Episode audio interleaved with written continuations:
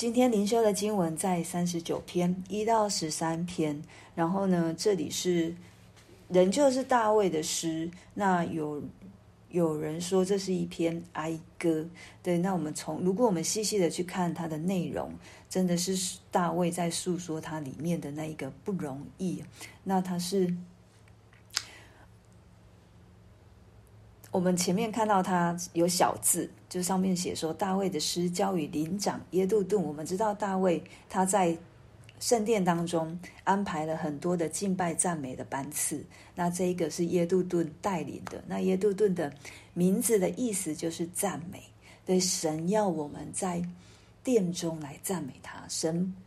让我们一个人也可以来赞美他，人哦，神让我们在跟弟兄姐妹在一起的时候，也可以来赞美他。那在这个哀歌里面，我们来看大卫他到底跟神说什么？我们其实我昨天预先看这一篇的时候，我就心里面就有一个问题，就在问主：为什么大卫这么认识你？为什么大卫可以？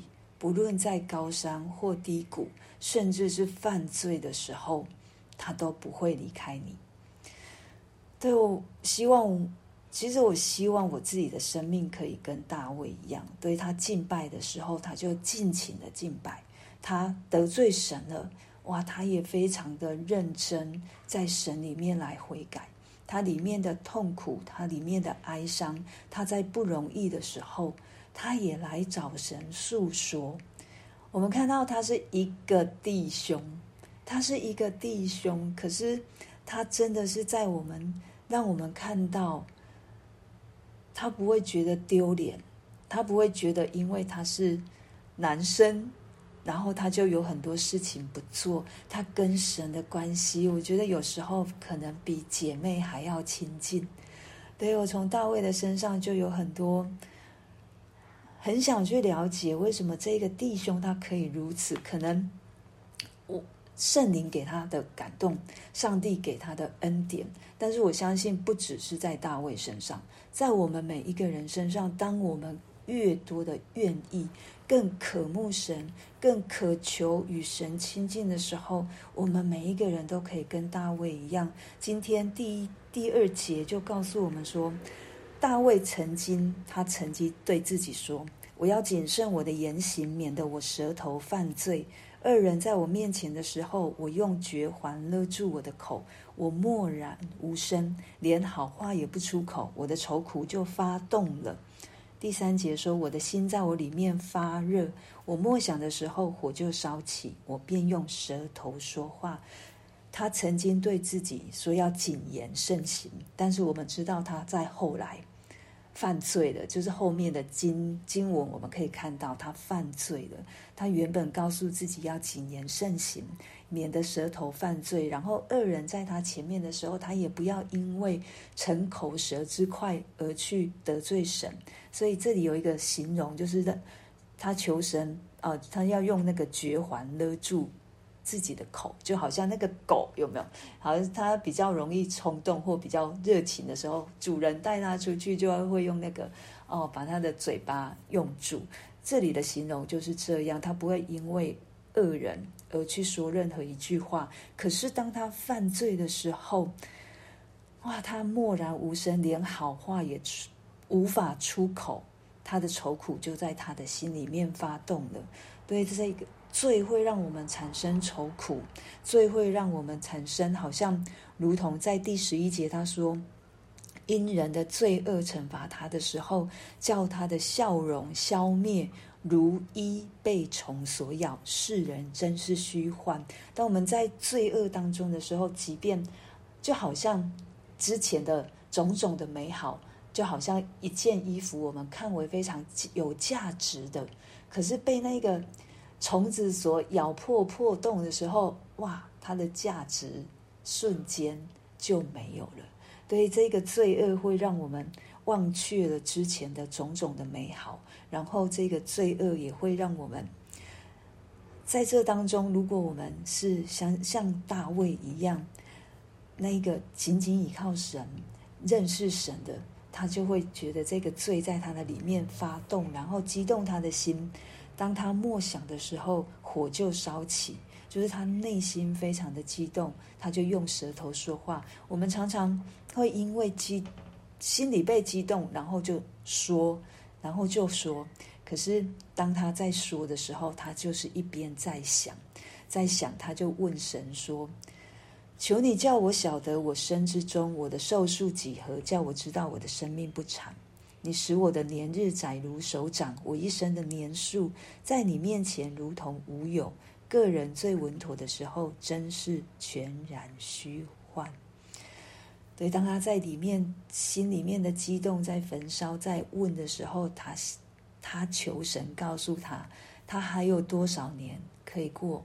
所以他的生，他的年日就好像手掌，手掌是当时计算的最最小的单位。对，我们看到神造会幕的时候，用一肘一肘来测量。对，但是这个年日，我们就好像一个手掌一样，可能一下子生命气息就没有了。可能在最稳妥的时候，哇，我的生命就被就出现的事情，或者是被收走了，一切都是虚幻，就好像。所罗门所做的传道书一样，虚空的虚空，虚空的虚空。当我们只是定睛在这世上，只是定睛在这短暂的满足，当我们真的好像在金钱上面得着富足的时候，我们就又会有一个洞，就会想要再去找另外一种满足，也许是名利上的。可是当我们名利上有了，到了一个地位，好，你成为总统了。那你要再求、再追求一个满足，那这个满足永远没有办法得着满足，就好像所罗门一样，他在一个高高在上，上帝如此的赐福给他的时候，他在晚年他做了这一个传道书，他说：“虚空的虚空。”虚空的虚空，凡事都是虚空。他在传道书一章二节讲了两次：虚空的虚空，虚空的虚空，凡事都是虚空。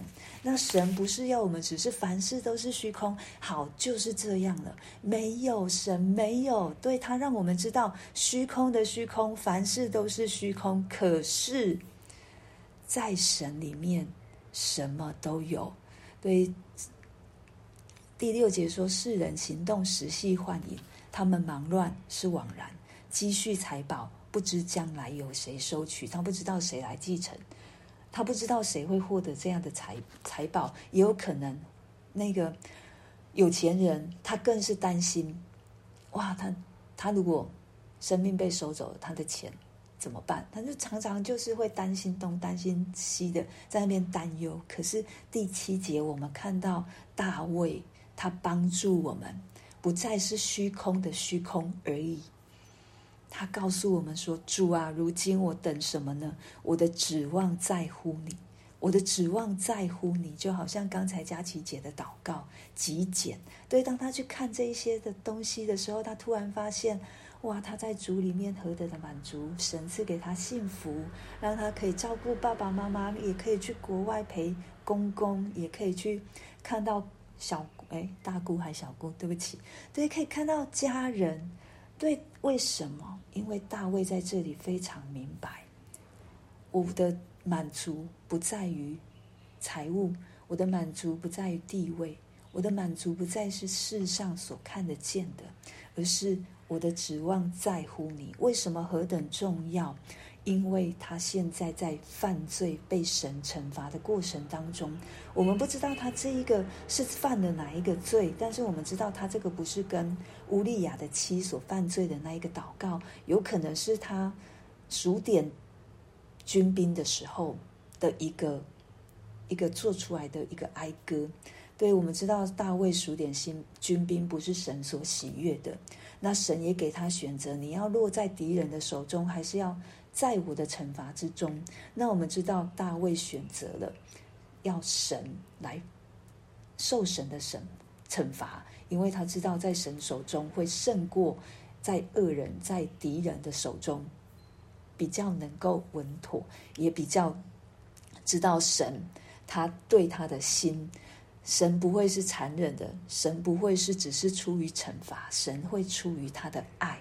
对，所以第九节说：“因我所遭遇的是出于你，我就默然不语。”求你把你的责罚从我身上免去，因你手的责打，我便消灭。对他仍旧求神帮助他，提让神主我软弱，求你帮助我，不要你可以重重的拿起你的鞭子，但是求你轻轻的落在我的身上。对，这是我们我们知道我们在罪恶当中，我们到了主耶稣再来的时候，我们一定有审判。但是我们真是希望，当我们现在圣灵提醒我们有什么罪，或者是提提醒我们哪里是神所不喜悦的，我们就如同大卫一样，快快的来找神，也把我们交在自己，把我们自己交在神的手中。这真的是胜于交在恶者的手中，因为撒旦不会顾念我们。撒旦不会顾惜我们，因为他的结局就是永死啊！他就是要把我们带到死地呀！他怎么会顾惜呢？他只是会把我们继续的牵在，就是把他跟他绑在一起。对，但是神，神会把我们救出来。对，他因着我们的罪恶，对我们的一个惩罚，或者是我们讲归正好了，可能很不舒服，非常非常不舒服。但是我情愿在神的手中。也不要在恶人的手中，不要在撒旦的手中。我情愿让神来管教我，也不要沦落跟撒旦一样，在最后我进到硫磺火湖里面。这不是神的心意。神要我们来到他的里面，蒙受他的引领。那大卫在十二十二节告诉我们：耶和华，求你听我的祷告，留心听我的呼求。我流泪，求你不要静默无声。因为我在你面前是客旅，是寄居的，像我列祖一般。求你宽容我，使我在去而不返之先可以力量复原。他跟神祷告，求神帮助他，在软弱的时候，不要让他只是进到死地，而是如果他一定要死，也求神赐给他力量复原，也求神让他紧紧的依靠他，也求神听他的祷告。他不要神静默无声，我们人可以静默无声，但是我们常常很喜欢跟神说，我们常常很喜欢跟神抱怨，我们常常很喜欢在神的面前，如同昨天马克牧师所说的，我们总是看别人的比较好。我们总是看到别人的好像比我们的好很多，可是我们常常没有看到神在我生命当中放下了许许多多，即便只是我觉得一点点，我们都可以带到神的面前，如同主耶稣一样，注谢了，擘开，注谢了，对，我们可以让神在我生命当中我所拥有的，我可以来祝福。我来成为我生命的祝福，成为我家人的祝福，成为我教会的祝福，成为我邻舍的祝福。对，但是他求就是求神不要静默无声，我们可以安静。我想要听神的声音。对，当神不说话的时候，哇！如果我们认识神，我们真的里面会非常非常的有一股说不出的空虚，也有一股说不出的，好像。我不会形容，但是就是我们知道，当神不说的时候，当神任凭的时候，哇，我们我们真的是在黑暗里面了。我们在找什么来成为我们的满足都没有可能，都没有可能。只有神，只有神可以成为我们的满足。求神帮助我们，对，让我们真的是知道我们的岁数不长。但是求神指教我们，常常知道我的指望在乎主，我的生命在于神。当、哦，在传道书十二章，那个所罗门就说：“你趁着年幼衰败的日子尚未来到，就是你所说我毫无喜乐的那些年日未曾临近之先。”当纪念造你的主，也就是当荒年还没到，或者是我现在跟主的关系非常非常的亲近的时候，我们就常常来寻找主，我们常常与神连结，我们常常在神的面前与他对话，以至于可能我出于无心，或者是一时软弱而犯了罪。我可以来到神的面前，我知道我有神，我可以坦然无惧来到神的面前，求神帮助我胜过这一次的软弱，胜过这一次的罪恶，胜过种种的不容易，因为我的指望在乎神，我的指望在乎神。求神让我们今天就默想这一节，主啊，如今我等什么呢？我的指望在乎你。我们等什么呢？我们绝对不是在等一个世上可以成为我们的满足，我们在等的就只有这一位独一的真神。我们的指望就在于神。好，为我们今天所听见的来祷告，然后也为我们今天的特会的最后一天，一样求神的荣耀同在，求神对他来，让他来对我们说他所要对我们说的话。让我们灵里面得着饱足，得着满足。